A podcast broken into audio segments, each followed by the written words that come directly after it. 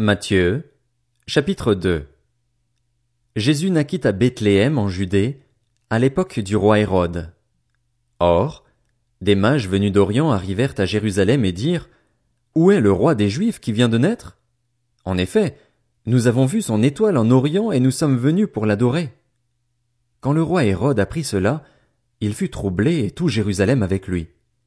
Il rassembla tous les chefs des prêtres et spécialistes de la loi que comptait le peuple et leur demanda où le Messie devait naître. Ils lui dirent, à Bethléem en Judée, car voici ce qui a été écrit par le prophète, et toi, Bethléem, terre de Juda, tu n'es certes pas la plus petite parmi les principales villes de Juda, car de toi sortira un chef qui prendra soin d'Israël, mon peuple. Alors Hérode fit appeler en secret les mages. Il s'informa soigneusement auprès d'eux du moment où l'étoile était apparue, puis il les envoya à Bethléem en disant Allez prendre des informations exactes sur le petit enfant. Quand vous l'aurez trouvé, faites-le moi savoir, afin que j'aille moi aussi l'adorer. Après avoir entendu le roi, ils partirent. L'étoile qu'ils avaient vue en Orient allait devant eux jusqu'au moment où, arrivée au-dessus de l'endroit où était le petit enfant, elle s'arrêta. Quand ils aperçurent l'étoile, ils furent remplis d'une très grande joie. Ils entrèrent dans la maison, virent le petit enfant avec Marie, sa mère, se prosternèrent et l'adorèrent. Ensuite, ils ouvrirent leur trésor et lui offrirent en cadeau de l'or, de l'encens et de la myrrhe. Puis, avertis dans un rêve de ne pas retourner vers Hérode, ils regagnèrent leur pays par un autre chemin. Lorsqu'ils furent partis, un ange du Seigneur apparut dans un rêve à Joseph et dit, Lève-toi, Prends le petit enfant et sa mère, fuis en Égypte et restes-y jusqu'à ce que je te parle, car Hérode va rechercher le petit enfant pour le faire mourir. Joseph se leva, prit de nuit le petit enfant et sa mère et se retira en Égypte. Il y resta jusqu'à la mort d'Hérode, afin que s'accomplisse ce que le Seigneur avait annoncé par le prophète. J'ai appelé mon fils à sortir d'Égypte. Quand Hérode vit que les mages l'avaient trompé, il se mit dans une grande colère, et il envoya tuer tous les enfants de deux ans et au-dessous qui étaient à Bethléem et dans tout son territoire, selon la date qu'il s'était fait préciser par les mages. Alors s'accomplit ce que le prophète Jérémie avait annoncé. On a entendu des cris à Rama, des pleurs et de grandes lamentations. C'est Rachel qui pleure ses enfants et n'a pas voulu être consolée parce qu'ils ne sont plus là. Après la mort d'Hérode, un ange du Seigneur apparut dans un rêve à Joseph, en Égypte, et dit, Lève-toi, prends le petit enfant et sa mère et va dans le pays d'Israël, car ceux qui en voulaient à la vie du petit enfant sont morts. Joseph se leva, prit le petit enfant et sa mère et alla dans le pays d'Israël. Cependant, quand il apprit qu'Archélaüs régnait sur la Judée à la place de son père Hérode, il eut peur de s'y rendre. Averti dans un rêve, il se retira dans le territoire de la Galilée et vint habiter dans une ville appelée Nazareth, afin que s'accomplisse ce que les prophètes avaient annoncé, il sera appelé Nazaréen. Matthieu, chapitre 3 À cette époque-là parut Jean-Baptiste, qui prêchait dans le désert de Judée. Il disait, Changez d'attitude, car le royaume des cieux est proche. Jean est celui que le prophète Ésaïe avait annoncé lorsqu'il a dit, C'est la voix de celui qui crie dans le désert, Préparez le chemin du Seigneur, rendez ses sentiers droits. Jean portait un vêtement en poil de chameau et une ceinture de cuir autour de la taille. Il se nourrissait de sauterelles et de miel sauvage. Les habitants de Jérusalem, de toute la Judée et de toute la région du Jourdain se rendaient vers lui. Reconnaissant publiquement leurs péchés, ils se faisaient baptiser par lui dans les eaux du Jourdain. Cependant, quand il vit beaucoup de pharisiens et de sadducéens venir se faire baptiser par lui, il leur dit, Race de vipères! Qui vous a appris à fuir la colère à venir? Produisez donc du fruit qui confirme votre changement d'attitude et ne vous avisez pas de dire en vous-même Nous avons Abraham pour ancêtre. En effet, je vous déclare que de ces pierres Dieu peut faire naître des descendants à Abraham. Déjà la hache est mise à la racine des arbres. Tout arbre qui ne produit pas de bons fruits sera donc coupé et jeté au feu. Moi, je vous baptise d'eau en vue de la repentance, mais celui qui vient après moi est plus puissant que moi, et je ne suis pas digne de porter ses sandales. Lui, il vous baptisera du Saint-Esprit et de feu. Il a sa pelle à la main.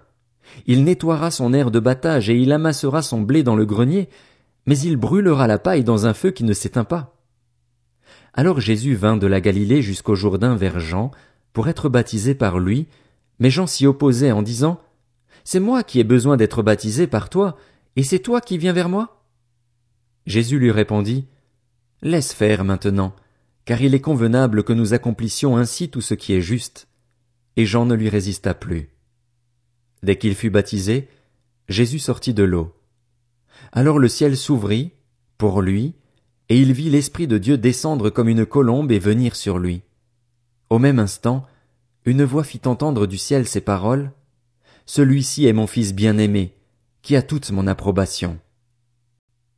Matthieu, chapitre 4 Puis Jésus fut emmené par l'Esprit dans le désert pour être tenté par le diable. Après avoir jeûné quarante jours et quarante nuits, il eut faim.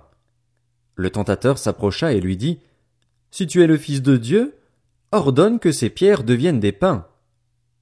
Jésus répondit, Il est écrit, L'homme ne vivra pas de pain seulement, mais de toute parole qui sort de la bouche de Dieu.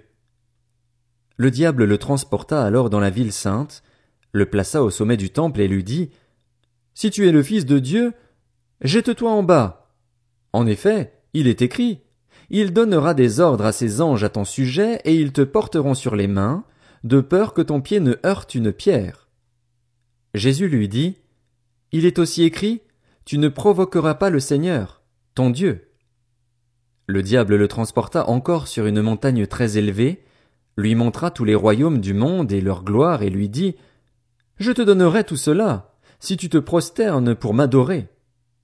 Jésus lui dit alors, Retire-toi, Satan. En effet, il est écrit, C'est le Seigneur, ton Dieu, que tu adoreras et c'est lui seul que tu serviras. Alors le diable le laissa. Et voici que des anges s'approchèrent de Jésus et le servirent. Lorsqu'il apprit que Jean avait été arrêté, Jésus se retira en Galilée. Il quitta Nazareth et vint habiter à Capernaum, ville située près du lac, dans le territoire de Zabulon et de Nephtali, afin que s'accomplisse ce qu'avait annoncé le prophète Ésaïe.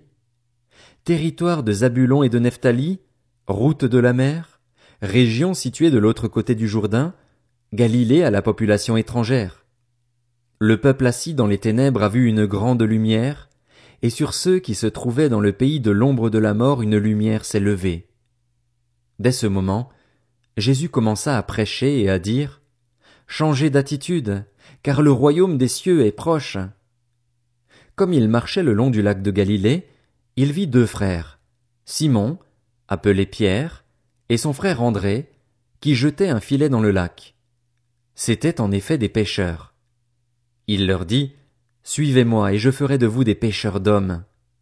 Aussitôt, ils laissèrent les filets et le suivirent. Il alla plus loin et vit deux autres frères, Jacques, fils de Zébédée, et son frère Jean, qui étaient dans une barque avec leur père Zébédée et qui réparaient leurs filets. Il les appela, et aussitôt ils laissèrent la barque et leur père et le suivirent. Jésus parcourait toute la Galilée. Il enseignait dans les synagogues, proclamait la bonne nouvelle du royaume et guérissait toute maladie et toute infirmité parmi le peuple. Sa réputation gagna toute la Syrie et on lui amenait tous ceux qui souffraient de maladies et de douleurs de divers genres, des démoniaques, des épileptiques, des paralysés et il les guérissait.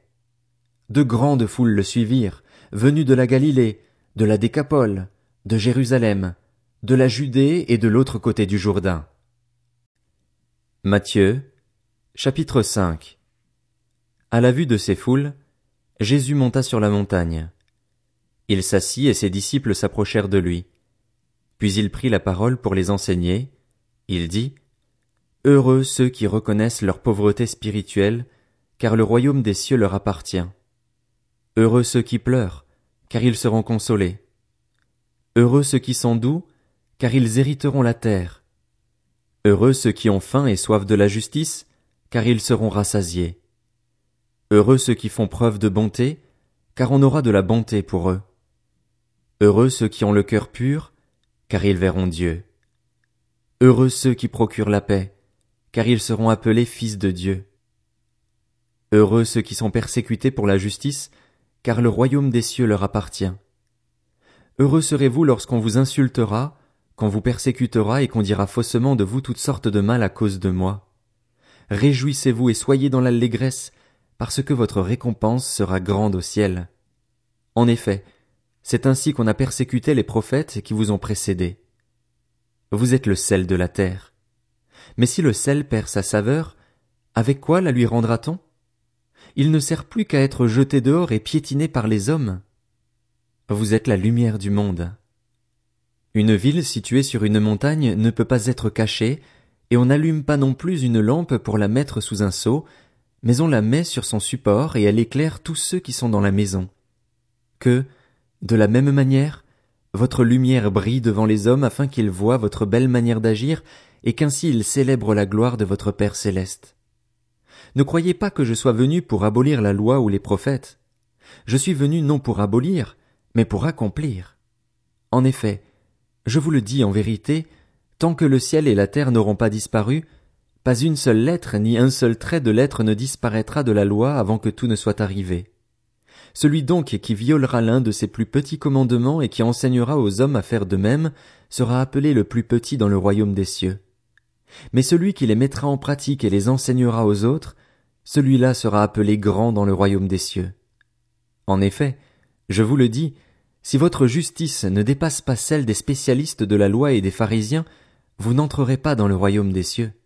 Vous avez appris qu'il a été dit aux anciens, Tu ne commettras pas de meurtre. Celui qui commet un meurtre mérite de passer en jugement. Mais moi je vous dis, tout homme qui se met, sans raison, en colère contre son frère mérite de passer en jugement. Celui qui traite son frère d'imbécile mérite d'être puni par le tribunal, et celui qui le traite de fou mérite d'être puni par le feu de l'enfer. Si donc tu présentes ton offrande vers l'autel et que là tu te souviennes que ton frère a quelque chose contre toi, laisse ton offrande devant l'autel et va d'abord te réconcilier avec ton frère, puis viens présenter ton offrande. Mets-toi rapidement d'accord avec ton adversaire, pendant que tu es en chemin avec lui, de peur qu'il ne te livre au juge, que le juge ne te livre à l'officier de justice et que tu ne sois mis en prison.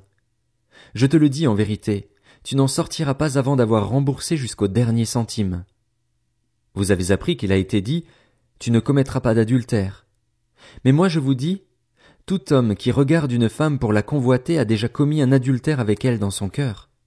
Si ton œil droit te pousse à mal agir, arrache-le et jette-le loin de toi, car il vaut mieux pour toi subir la perte d'un seul de tes membres que de voir ton corps entier jeté en enfer. Et si ta main droite te pousse à mal agir, coupe-la et jette-la loin de toi, car il vaut mieux pour toi subir la perte d'un seul de tes membres que de voir ton corps entier jeté en enfer. Il a été dit que celui qui renvoie sa femme lui donne une lettre de divorce.